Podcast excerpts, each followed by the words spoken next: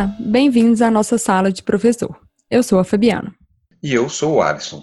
E a nossa convidada de hoje, da nossa sala, é a professora da Divisão de Medicina Intensiva no Hospital das Clínicas da Faculdade de Medicina da USP de Ribeirão Preto, Maria Auxiliadora Martins. Doutora em Medicina Intensiva, pós-doutora na Mayo Clínica em Minnesota, nos Estados Unidos. Auxiliadora, conte um pouco mais sobre você. Então, pessoal, um prazer estar aqui com vocês hoje. Meu nome é Maria Auxiliadora Martins, eu sou médica, antes de tudo, trabalho em unidade de terapia intensiva já há muitos anos. Inicialmente eu me formei em cardiologia e depois fui mais para o lado da medicina intensiva. E sempre gostei da área acadêmica. Então, além de médica, eu fui para o lado acadêmico, de mestrado, doutorado, e, e com o objetivo de ser realmente professora, de ensinar e seguir essa carreira com inicialmente numa universidade privada, atualmente numa universidade pública, na USP, aqui de Ribeirão, com todas as possibilidades aí de é, curso de graduação, de pós-graduação. Então, é, é muito é, vinculada a minha profissão como médica da minha atuação como professora, porque eu estou mais na área do internato médico, então acabam que as coisas estão ligadas ali. Eu o aprendizado que eu tento passar para os alunos é um aprendizado eminentemente prático. Bem, continuando nossas conversas sobre a educação no contexto da pandemia, primeiro a gente quer saber como que tudo chegou na sua vida, auxiliadora. Foi um susto, né? Acho que para todo mundo. Esse susto aí, uma coisa desconhecida, é, que você não tem controle, como tudo novo na vida, né? A pandemia veio também dessa forma. Às vezes o leigo, o público leigo, pode achar que os médicos têm um conhecimento adicional que nós não temos. É uma virose nova, é uma situação extremamente peculiar, alterações muito específicas, a gente tem muita dúvida. E mudou tudo de repente. De repente eu não dava aula mais em sala de aula, eu não está, poderia estar mais na, na UTI é, com os pacientes, é, com o número de pacientes que sempre foi. Os familiares dos pacientes não poder, puderam mais visitá-los porque pela restrição né, da aglomeração. Então, foi uma situação bastante difícil, está sendo ainda. Toda essa restrição, você tem que limitar o atendimento, o número de pessoas não Covid, no caso, o número de leitos Covid extremamente altos, eh, esperando a que a pandemia chegue. Então, a impressão que dá é que a gente sempre está ali esperando o caos, esperando que o caos aconteça e preparado para aquilo. Então, é, não está sendo uma situação muito fácil, não. E as aulas, como que elas ficaram, auxiliadora? Como é que ficou os seus alunos aí da medicina?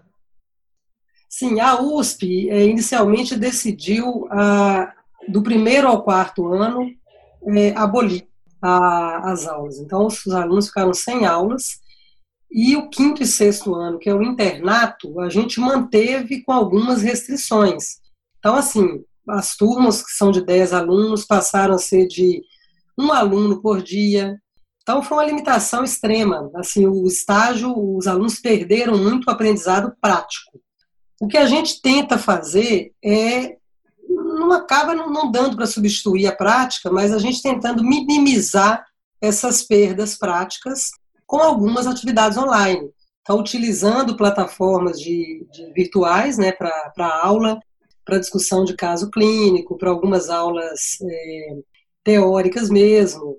A gente já tem na USP uma plataforma de ensino à distância com aulas gravadas já né, nessa plataforma, que continua, mas a gente agregou a isso aí aulas é, no período noturno, algumas palestras e discussão de casos durante o dia, na tentativa de minimizar. Mas, na verdade, a gente sabe que, provavelmente, na minha opinião, a gente vai ter que repor alguma dessas atividades aí práticas no futuro, no final do ano, talvez.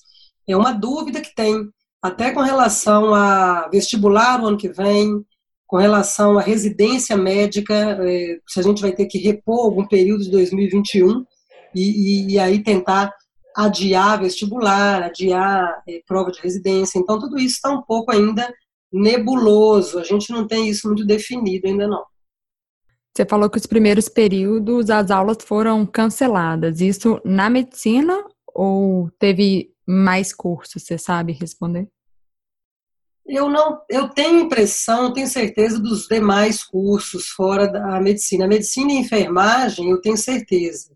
E outros cursos eu não tenho certeza, mas imagino que segue a mesma direção, né, pela questão da aglomeração, né, para evitar uh, os encontros. Então, acho que a USP como um todo deve ter tomado essa conduta.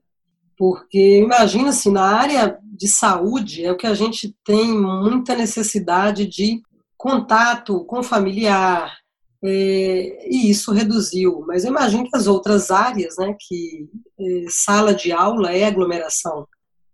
Na verdade, a pergunta era mais assim, se cancelou ou se foi para online, né?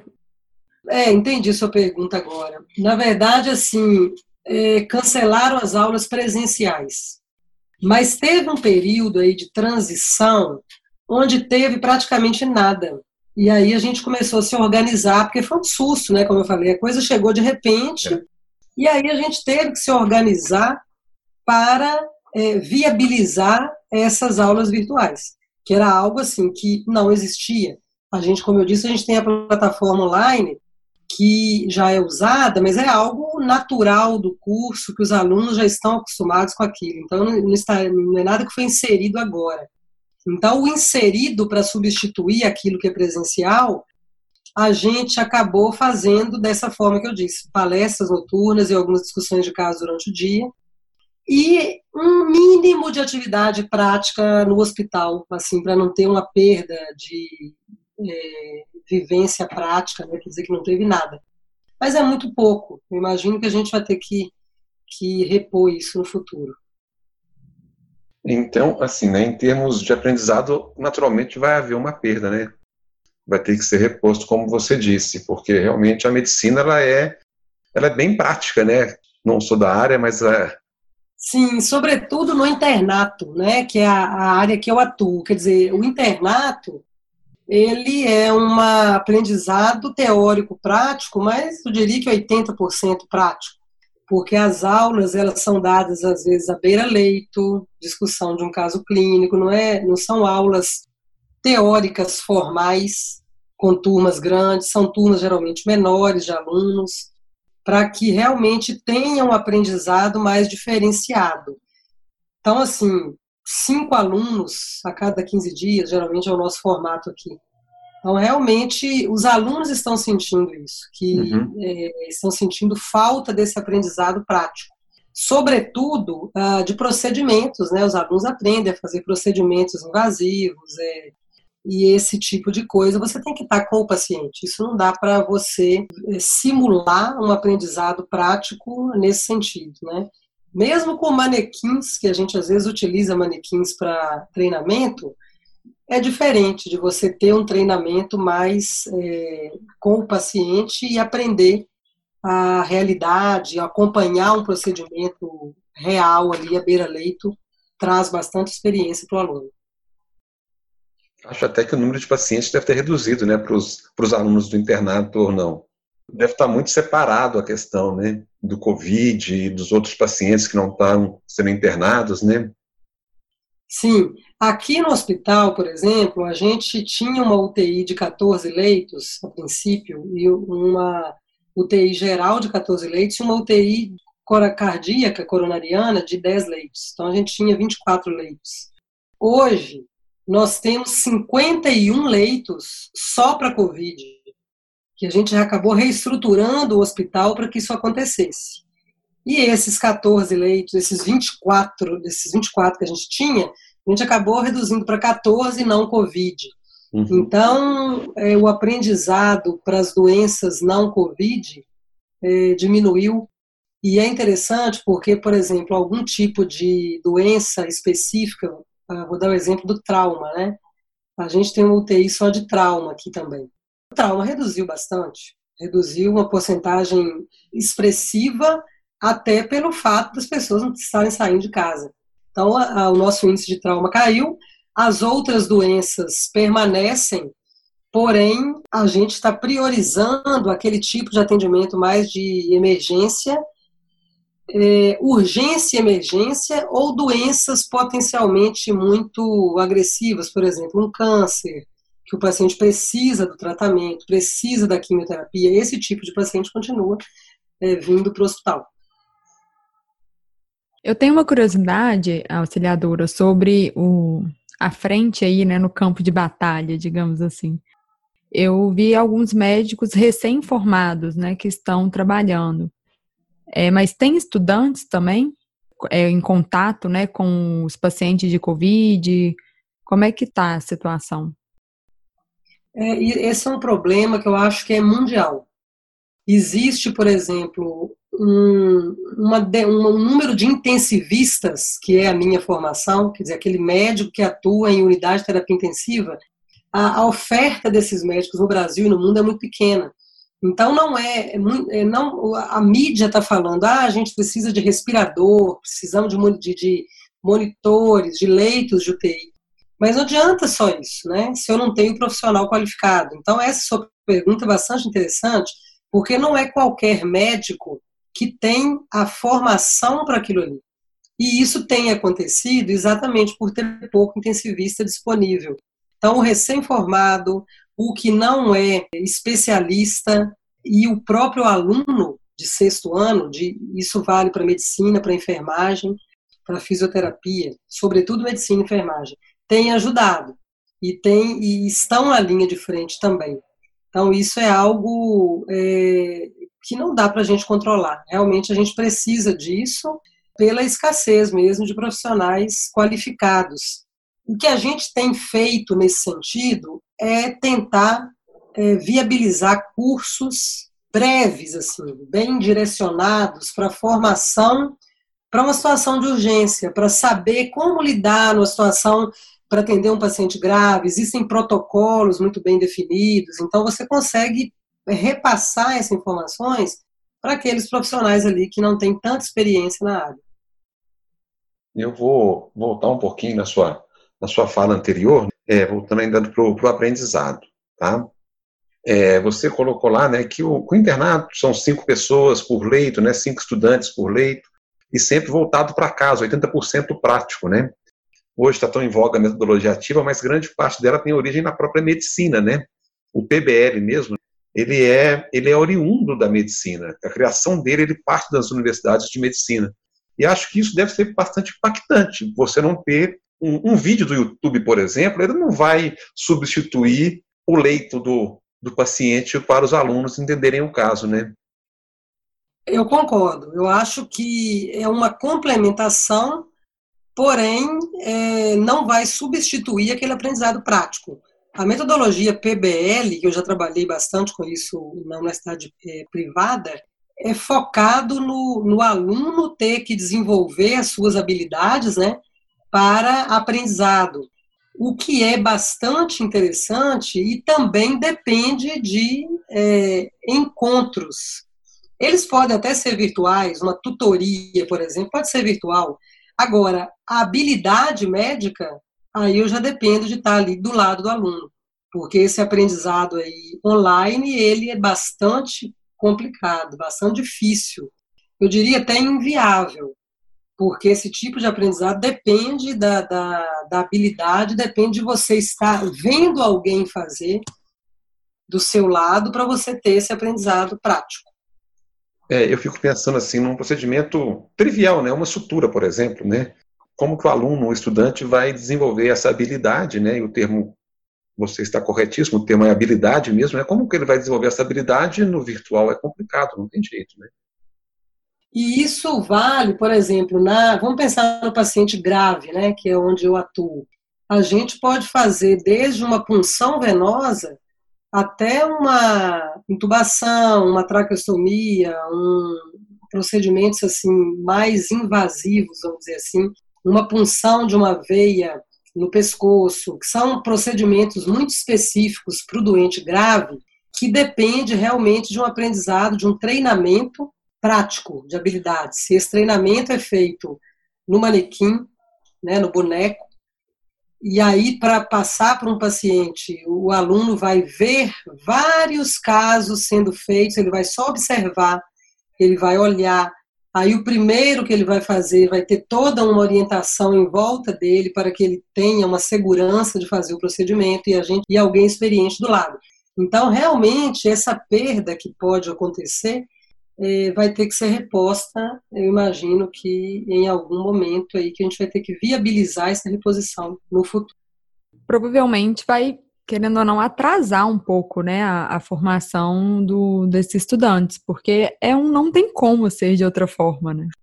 É, eu penso, até às vezes eu fico uh, ouvindo alguns comentários uh, políticos, principalmente no Brasil, né, até com relação ao Ministério da Saúde priorizando ou dando a, a ideia de formar médicos mais precocemente. Eu, particularmente, sou é, totalmente contra essa postura. Exatamente ao contrário. Quer dizer, eu vou treinar, um, eu vou formar um médico inexperiente, mais precoce, para atuar na situação de urgência. Então, acho que é exatamente o oposto. Eu acho que talvez a gente perca um tempo, um tempo aí no final para poder sem nem se perder, né? Talvez a gente até ganhe porque o aprendizado vai ser dado aquilo ali naquele momento. Então, talvez realmente atrase. É, são questões que a gente tem discutido bastante. Será que o vestibular vai ser na mesma época? As provas de residência? Então, tudo isso ainda está em aberto. Até porque, aqui em Ribeirão Preto, a gente tem observado um aumento dos casos de ontem para hoje. Foi algo assim que me chamou atenção. Eu não sei se isso vai se manifestar dessa forma. Então, assim, se isso acontecer, é algo extremamente imprevisível. A gente não sabe até quando isso vai crescer, nossa curva vai estar ascendente até quando, né?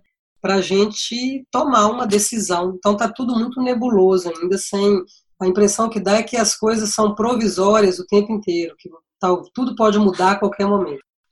Todo mundo vai ter que fazer a sua contribuição, né? Nós, como sociedade, temos que, que rever algumas algumas posições, algumas ações, né, um, um, atraso, se é que, como você mesmo disse, né, se é perda ou não, até acredito que não seja também, né, um atraso numa formatura no estudante não é um, um transtorno perto do que nós estamos passando, né. É, as aulas online, ela tem sido adotada, né, eu estou é, lecionando online é, diariamente, minha aula continua, eu entendo perfeitamente a questão de tem cursos, tem práticas que não são viáveis, nem, nem nos nossos cursos, nem práticas que não são factíveis é, online. É, você acha que a gente tem condição de, condição de voltar à normalidade, ter uma aula presencial, uma sala de aula com 50 alunos? Você acha que é possível esse ano ainda? Essa é uma pergunta difícil de responder se esse ano ainda a gente teria isso. É, é, eu fico pensando em questões assim gerais. Eu acho que não só de aprendizado, mas relacionado até a questões emocionais, né? Porque está todo muito, todo mundo muito envolvido emocionalmente. Existe existe um estresse muito grande da, dos professores, dos alunos, da equipe que cuida desse paciente grave. É, e essa dificuldade, ou seja, quando que a gente vai voltar ao normal? Eu, a gente não tem essa resposta. Dentro disso, eu penso assim, a gente, a gente vai ganhar muito aprendizado com a pandemia, está ganhando. E tem coisas que vieram para ficar. Um exemplo é essa, isso que a gente está fazendo aqui agora, uma conversa virtual. Eu acho que isso foi algo muito interessante que aconteceu, que a gente está revendo os nossos conceitos. Muito provavelmente eu, na residência médica aqui e mesmo na, com os alunos, né, na, na graduação, eu vou manter muita coisa virtual. Até pela facilidade de você ter o tempo, tá todo mundo ali para aquilo e não tem interferência.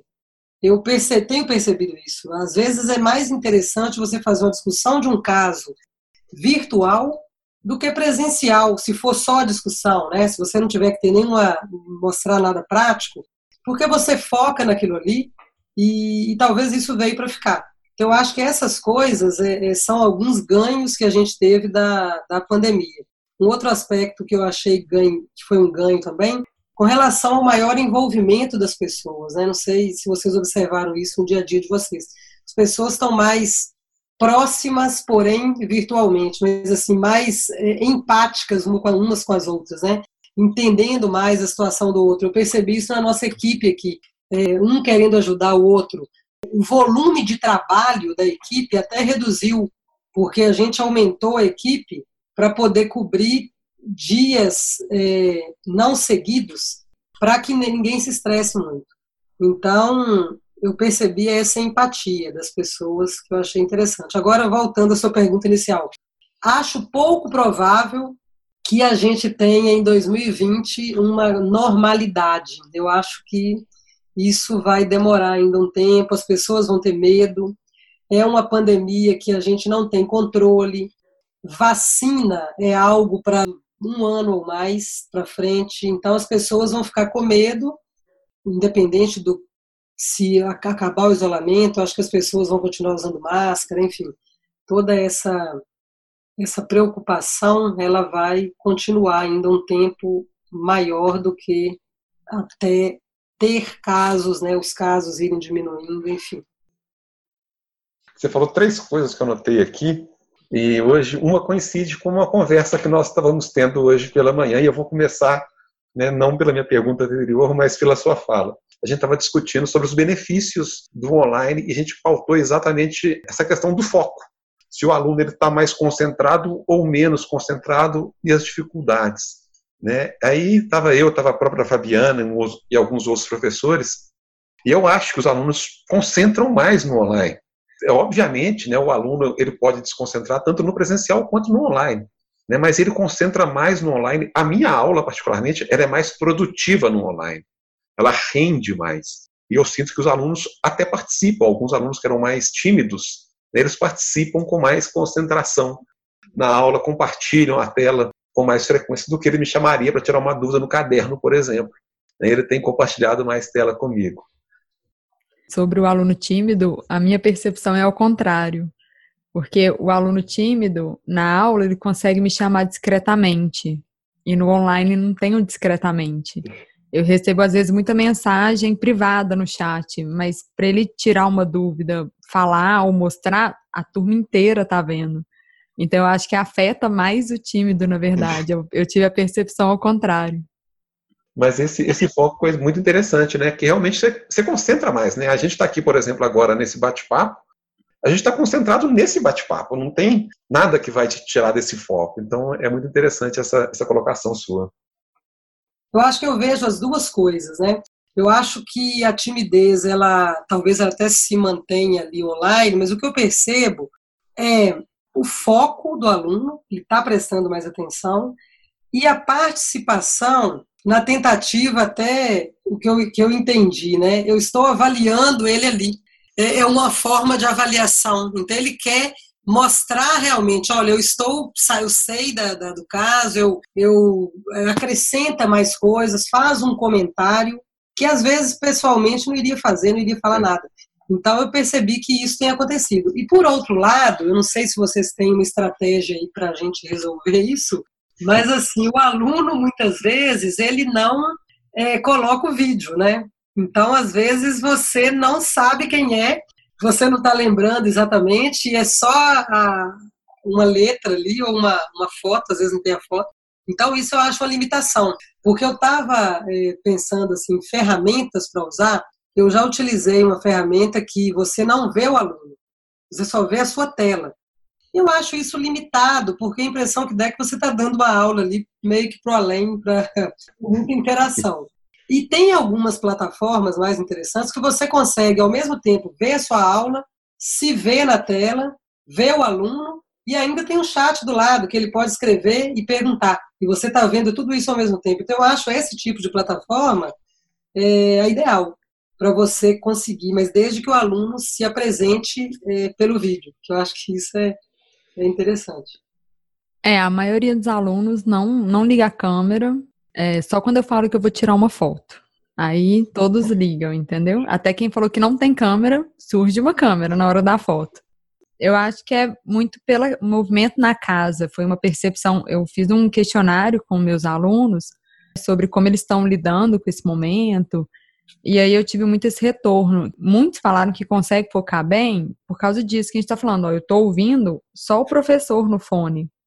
Né? Eu não escuto conversa paralela, por exemplo. Mas ao mesmo tempo, muitos, muitos mesmo falaram assim que a distração está dentro da casa, barulho da família. Então, eles não ligam muito à câmera por causa disso, devido ao ambiente né, que eles estão também. É porque a sala de aula foi para casa, né? Tem um negócio interessante com relação à sala de aula e para casa, que eu acho que as pessoas extrapolam um pouco. Não sei o que vocês acham. Assim, é, eu tenho feito algumas aulas semanais que a gente sobre temas polêmicos no Covid, desafios no Covid, situações que a gente tem dúvida. Então, toda semana tem uma aula com um debate no final que a gente publica no, numa página nossa do YouTube. Então, tem vários debatedores e as pessoas ficam num lugar assim que eles não estão nem aí o que está atrás dele, o que, que não está, gente passando e coisa, uma bagunça, entendeu? A luz né, com aquela coisa escura, não consegue enxergar. Então, a pessoa que formata o vídeo me pediu, falou, olha, eu vou fazer um, umas orientações, né, para que a pessoa siga o básico de uma filmagem de um ambiente decente para você colocar público, né? Que as pessoas tenham essa preocupação, mas isso ficou meio de lado. Eu percebo isso até em televisão atualmente, que as coisas ficaram improvisadas, né? As pessoas não ligam muito para o que está em volta. E sobre o improviso, né? A gente também conversou isso em uma outra oportunidade.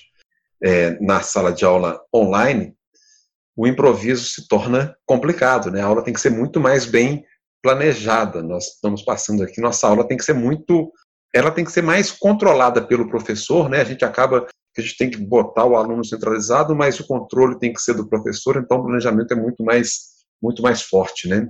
Não sei como é que vocês estão percebendo isso aí nesses planejamentos, nessa preparação desses eventos que vocês estão fazendo para substituir o conteúdo, né? Ou complementar o conteúdo, é a palavra correta. É, eu não sei, eu, eu fico assim, olha, eu percebi que uma aula é, presencial, o aluno te interrompe mais do que numa aula virtual. Porque numa aula virtual, por exemplo, ontem à noite eu dei uma aula. Ninguém perguntou nada durante a aula, só no final. Aí no final teve várias perguntas, mas, tipo, sabe, é, não perguntar. E presencial é, uma, é algo é natural. A interrupção ela é mais, eu acho que como está ali corpo a corpo, a pessoa se sente mais à vontade de, ah, professor, deixa eu fazer uma pergunta. Assim, eu estou vendo a pessoa, ela está ali do meu lado, às vezes fala baixinho ali, pergunta alguma coisa já. É, e no virtual você vai interromper todo mundo no meio da aula, então ninguém fala. Quando tem alguma pergunta no virtual, geralmente é escrito ou então deixa só para o final. Então, isso eu tenho percebido também. Isso me incomoda. Eu acho que eu estou falando sozinha e aí eu fico perguntando para os alunos o tempo inteiro: vocês estão me ouvindo? Me responde. Tem dúvida? Me dá um sinal de vida. Isso. Isso que você falou, eu fiz isso ontem. Depois de meia hora de aula, eu falei: não, deixa eu sair aqui olhar se está todo mundo aqui mesmo, se caiu ah, e ninguém está vivendo. E, e, e, por isso que eu acho que dependendo da plataforma, isso ajuda. Se você tem uma plataforma que você vê as pessoas e se vê, vê o slide, tem o chat ao mesmo tempo, isso é muito melhor do que algo que você só vê o slide. Então, realmente, isso faz diferença e te dá essa sensação de que você está ali sozinho mesmo. Vou te dar uma dica, auxiliadora. Eu entro como duas pessoas, entendeu? Eu entro como a professora e entro, tipo, no tablet como uma segunda pessoa, que aí eu tenho a visão que o aluno tem também. Ah, ótima ideia! Farei isso agora. Vou entrar no, no notebook e no celular. Ok, gostei. Interessante. Auxiliador, outra coisa que você falou que eu acho a mais pura verdade, né? É a proximidade virtual, né? Nós estamos mais próximos virtualmente. Né? Estamos tendo contatos com pessoas que a gente não tinha antigamente. Né? Esses dias eu fiz um, um encontro com os amigos meus que raramente eu encontro, que foi um, um boteco. A gente entrou todo mundo no Zoom, aí o pessoal pegou uma cerveja, um vinho, alguma coisa, ficou lá aquele monte de gente tomando e conversando. Eu falei, gente, Se eles me chamassem para sair à noite, dificilmente eu iria, porque o dia não permite, o filho não permite, o cotidiano não permite, e estávamos todos online, três, quatro horas só de conversa jogada fora da conversa à toa, que é muito bem-vindo de vez em quando, obviamente, mas realmente existe essa proximidade, são alguns impactos, alguns efeitos colaterais disso que nós estamos passando, né? Sim, e esse tipo de coisa eu tenho feito também com a minha família, com amigos, e é bem interessante porque você sente que dá uma renovada, né? Dá uma energia, dá uma melhorada, porque você vê a cara da pessoa, você conversa. Então, por mais que não esteja presencial, eu acho que isso é interessante. E até, eu vou dizer para vocês, viu, se a gente tivesse que fazer essas reuniões quartas que a gente tem feito quartas à noite, presencial, elas não iriam acontecer. Então, é, elas estão acontecendo virtual. Eu gostei demais da ideia. Assim, são temas relevantes, discussão com pessoas do Brasil inteiro. As pessoas entram naquele horário, discutem ali. E na hora que é publicado, existe a comunicação por mensagem ali, por chat, perguntando, né? Então você vê que tem pessoas do Brasil inteiro ali conectadas. E se isso tivesse que ser presencial, isso não iria ocorrer. Então, é, com certeza, a ferramenta virtual é uma coisa que veio para ficar, assim, muito mesmo agora e que vai continuar, porque tem uma força muito grande e, e o aprendizado com ela é muito grande também. A sala de aula é muito mais ampla né, do que as quatro paredes da sala de aula, né, auxiliadora? Então, a gente tem, nós como professores, temos que buscar essas alternativas, né? Esse canal do YouTube que vocês criaram, por exemplo, certamente é uma grande fonte de conhecimento que deve ser compartilhada né, com, com a comunidade de um modo geral. Eu acho que a gente tem que rever isso mesmo, e o professor tem que rever o papel dele na sala de aula também, né? Eu acho que a ideia de criar o canal é, é essa mesmo, é algo gratuito, né, que não tem custo, público, qualquer pessoa pode entrar, qualquer aluno, qualquer profissional, até o leigo mesmo, tem muita, muito conteúdo para leigo, que o leigo vai tirar dúvidas, por exemplo, um dia a gente falou sobre a retirada do isolamento respiratório no Covid, é algo baseado em estudo, algo mais é, objetivo e técnico. Porém, uma pessoa leiga vai ouvir e vai entender, para o paciente sair do isolamento, ele precisa ter tais e tais critérios ali. Então, acaba que tem esse aprendizado aí que fica público e para sempre, né? ele, esse, esse vídeo vai estar disponível ali para sempre e as pessoas vão poder assistir. E qual que é o canal? O canal é do CTI HCRP, que chama, só das clínicas de Ribeirão Preto. É um canal só para colocar mesmo conteúdos de medicina intensiva. Então a gente começou há três semanas, né, com temas específicos e foi uma ideia assim que surgiu é, do improviso, sabia? Porque a gente queria fazer assim, a gente queria pegar uma ferramenta virtual, que era o Google Meet, para poder fazer uma, uma aula. E a gente abriu inscrição. Quando pensa que não, nós tínhamos 1.500 inscritos. Tinha pessoas do Brasil inteiro. Eu pensei que era algo de Ribeirão Preto. A gente mandou para os grupos de WhatsApp que a gente conhecia. Ah, vou fazer uma aula, vai ficar 50, 100 pessoas no máximo. O Google Meet permite até 250 na nossa instituição. Ok, quando a gente viu 1.500, e agora, né? Não vai dar para o pessoal entrar.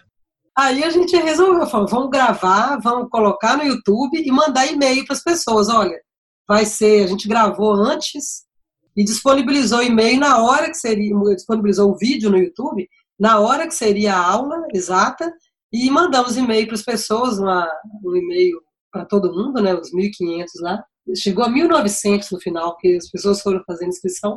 E aí eles entraram no YouTube. E aí a gente teve essa ideia, falar, não dá para fazer mais, porque as coisas se repassam, né, com uma o virtual é algo inacreditável, né? As coisas repassam com uma rapidez absurda.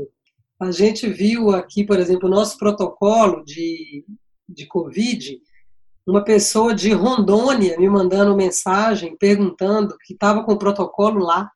Falei, nossa, é, é, é, é, muito interessante isso, né? E é uma troca de, informações bem, bem produtiva, assim, né? Próximo passo é fazer a live no YouTube, então, é? Pois é, eu vi que tem, mas eu, eu, eu não sei ainda usar essa ferramenta. Preciso aprender. Isso está sendo um aprendizado para mim. É, a gente tem aprendido, né, a mexer, é, vários professores, né, te entrevistou também aqui a, a irmã do, do Alisson, uma delas, e ela falou, assim, que vindo pro, pro online, ela levou um susto, que ela não sabia mexer direito nas ferramentas, né, e aí a gente vê isso, né, os professores estão se desdobrando, né, para aprender a mexer com o que eles não sabiam, né, aprender a editar vídeo, a filmar, iluminação, mil e um aprendizados nesse momento. É, isso é bem legal. Na verdade, eu sempre gostei muito de informática e de, de ferramentas virtuais. Eu sempre usei bastante, mesmo antes até dessa situação. É, mas tenho aprendido coisas novas, assim, com certeza, de, de como manusear algumas coisas, de é, fazer, encurtar o URL, fazer o QR Code para poder fazer inscrição. Então, essas coisas assim, estão sendo aprendizados interessantes e muito fáceis né, de fazer, que a gente aprende assim. E o Google é um, um professor muito bom, né? O, qualquer dúvida tem um tutorial ali que te orienta a como proceder. Auxiliadora, deixa eu te fazer uma pergunta. A gente está tá conversando sobre o, essa, essa, última frase sua. O Google está ali, um senhor tutorial, né? É, e a gente tem aí, o professor está se reinventando. O papel do professor, de um modo geral, tem mudado ao longo dos anos, né? é o conteúdo realmente igual tem o canal de vocês, né? É, tem o nosso podcast, que é um, é um conteúdo que a gente tenta auxiliar os professores, e assim tem um monte de conteúdo. O professor hoje, qual que você acha que é a maior responsabilidade do professor? Qual que é o papel principal de um professor hoje? Olha, eu penso assim, o papel do professor não é ensinar. Na minha opinião, o papel do professor é orientar ao aluno como ele pode buscar conhecimento. Então, assim, não adianta eu falar uma coisa, ó, isto é assim. Isso é assim o que eu acho, mas tem várias maneiras de achar aquilo. Talvez ele próprio, talvez eu mesma vou achar diferente amanhã. Então, se eu ensino para ele as ferramentas, se eu oriento para ele as ferramentas que ele pode seguir para o aprendizado, eu acho que essa é a função do professor. E eu acrescento alguns aspectos assim que são gerais, biopsicossociais e espirituais até. Eu acho que tem questões assim de sensibilidade que o professor, sobretudo na minha área, né, médica, que você precisa que o, o profissional que está se formando ele tenha uma sensibilidade, ele tenha um olhar para o outro, diferente. Eu acho que isso depende muito do professor. O aluno, ele tende a é, imitar, vamos dizer assim, o professor que ele admira. Então, assim, é muita responsabilidade eu passar uma dureza, uma, uma falta de sensibilidade para esse aluno.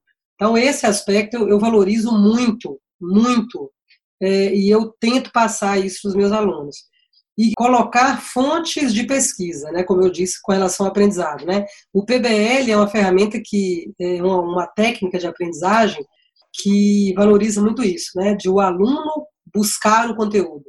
Então, eu sempre coloco nas minhas aulas referências daquilo que eu falei e quais os livros, quais os sites que você pode buscar complementação ou que você pode ler sobre aquilo que eu falei. Então, eu não acho que é ensinar. Eu acho que é orientar a como ele vai buscar a informação. Ótimo. Eu concordo com você que o objetivo final é o aprendizado do aluno, né? não o ensinamento do professor. E para o aluno aprender, ele tem que ter essa iniciativa, né? ele tem que buscar essas, essas fontes e ter autonomia do aprendizado. Eu acho que, que esse é o ponto fundamental. Sim. Mudando um pouquinho o assunto, eu fiquei com uma coisa na cabeça que você falou sobre toda hora chegar um protocolo novo. E eu lembrei que eu ouvi um outro podcast é, e uma médica falou que a cada dia, sei lá, são 100 artigos novos sobre o Covid. E você falou, né, da sua parte pesquisadora, né, quando você se apresentou. Como que tá isso, assim, é, que você sente esse momento, a pesquisa, né, a, a ciência, a gente tem tanto artigo chegando, né, tanta estudo novo acerca desse assunto. É ótima questão sua, pelo seguinte, eu até acho que eu falei sumariamente no, no início, mas eu posso dizer que eu sou médica, professora e pesquisadora. E ser humano no meio disso tudo, porque eu acho que o, o, pesquisador, ele primeiro, no meu caso, né, eu primeiro sou médica, então eu jamais vou é, colocar um paciente é, em risco ou deixar o tratamento como segundo plano pensando na pesquisa. Isso é algo que eu coloco muito para os meus alunos de pós-graduação também, que é muito importante. Mas o que acontece é o seguinte: é, a gente chegou no impasse aqui, né? Porque a gente quer ter pacientes para ter pesquisa e a gente poder descobrir sobre a doença. Por outro lado, eu não quero que tenha pacientes, porque que bom que não tenha doentes, né? Numa doença tão difícil de ser tratada. Mas a gente só vai aprender a tratar se a gente tiver paciente. Então fica uma situação um pouco complicada para nós. Então, nós temos casos hoje, é, não sabemos muito como tratar, temos muitas dúvidas, mas a gente tem uma vantagem no Brasil, é de que o nosso, a nossa pandemia, ela veio depois de outros países. Então a gente pôde aprender com os outros países, com a Itália, com a França, com a China, Estados Unidos, quer dizer, países que pegaram uma, uma quantidade muito grande, tiveram um aprendizado com os pacientes. Mas a, a, o número de informações é absurdo. É assim, você tem 10 grupos de WhatsApp, você recebe 100 artigos em cada um deles todos os dias. E coisas prós e contras. Então, por exemplo, a cloroquina. A cloroquina, a gente sabe hoje que não tem mais indicação, assim, a gente não vê benefício. E isso está muito claro. A gente vai ter, inclusive, uma reunião na semana que vem para rediscutir o nosso protocolo. Quando a gente escreveu o protocolo, estava muito claro lá: olha, esse protocolo vai ser revisto diariamente, isso pode ser mudado a qualquer momento. A gente não tem grandes eh, artigos com a robustez necessária para a gente dizer: ó, isso vai resolver. Os casos são muito atípicos, né? Você é, não tem um padrão do paciente COVID, cada um se apresenta de um jeito, os graves também. Eu só atendo os graves, né? Então, os não graves eu nem vejo. Então, na verdade, uh, os próprios não graves também são, são bem diferentes entre eles, são heterogêneos. Mas existe uma, uma, uma quantidade de informação muito grande, não só no Covid, se a gente for pensar na, na informação, eh, não só médica, mas como de educação, de uma maneira geral, de 10 anos para cá, as coisas absurdamente maiores, elas são maiores, a quantidade de informação é muito grande. E a gente se perde muito, às vezes. Então, por isso que é importante, quando eu falei de como ensinar, quando, como orientar o aluno, é, é como buscar isso. Como que eu vou interpretar um artigo? Como que eu vou, ah, o artigo saiu no New England, que é uma revista renomada, eu vou então usar nos meus pacientes? Não, Depende. O artigo foi feito na China. Será que o brasileiro é igual? Será que a nossa população é idêntica? Provavelmente não. Então tem que ter esse discernimento, né? Mas com certeza é, é, é uma mudança é, diária e assim o que a gente achava certo ontem hoje a gente já pode questionar. Então as informações estão vindo com uma rapidez muito grande, exatamente por ser uma situação nova e, e difícil, né? É, é, tem muita incerteza nessa na fisiopatologia da doença e tudo mais. Em 2020, pouco provável que a nossa vida volte à normalidade, até pela razão do medo que você colocou, né? As pessoas vão ter medo, eu acredito que esse medo vai perdurar enquanto não, não houver uma vacina estabilizada, eu acredito eu. Você acha que a gente vai acabar tendo aulas assim, com um número reduzido de alunos, é, qual seria um protocolo adequado para uma volta às aulas? Eu fico um pouco em dúvida até com relação a, a, a essa curva né, de, de doença que a gente não tem muito claro na nossa cabeça ainda.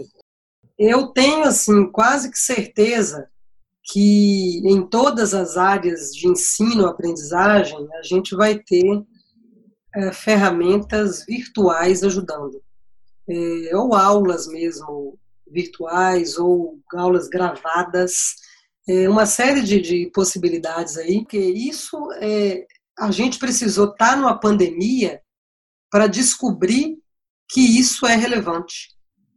porque isso não estava claro, pelo menos para mim.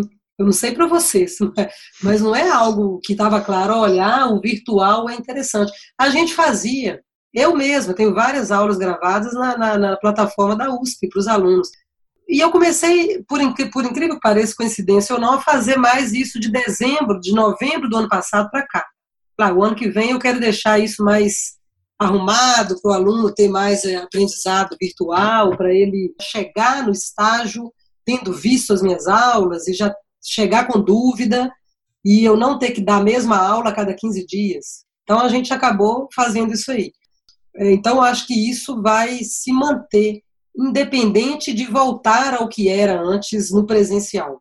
Né? Eu acho que isso é uma coisa que veio para agregar e muito eu, eu achei assim, extremamente interessante essa questão virtual.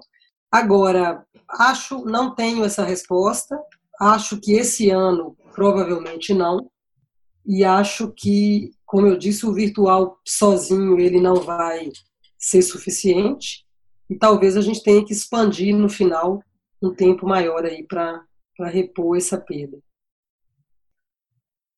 Para fechar, a gente sempre pede é, para o nosso convidado, né? Nossa convidada, é uma dica. É, pode ser uma dica do que você quiser, de livro, filme, música, ou, como eu gosto de falar, uma dica para a vida. Olha, uma dica para a vida: meditar.